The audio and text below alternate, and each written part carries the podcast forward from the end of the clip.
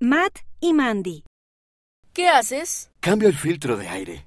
¿Y qué es lo que hace el filtro? Tiene un trabajo importante. Mantiene la suciedad fuera del motor. ¿Sabes? Tú también tienes un filtro. ¿A qué te refieres? Es el Espíritu Santo. Él te ayuda a darte cuenta cuando lo que estás viendo o leyendo no es bueno. ¿Como la película que dejamos de ver anoche? Sí. El Espíritu Santo nos ayudó a mantener las cosas malas fuera de nuestro cerebro como un filtro. Sí. Y es que no puedes deshacerte de tu viejo cerebro y conseguir uno nuevo en la tienda.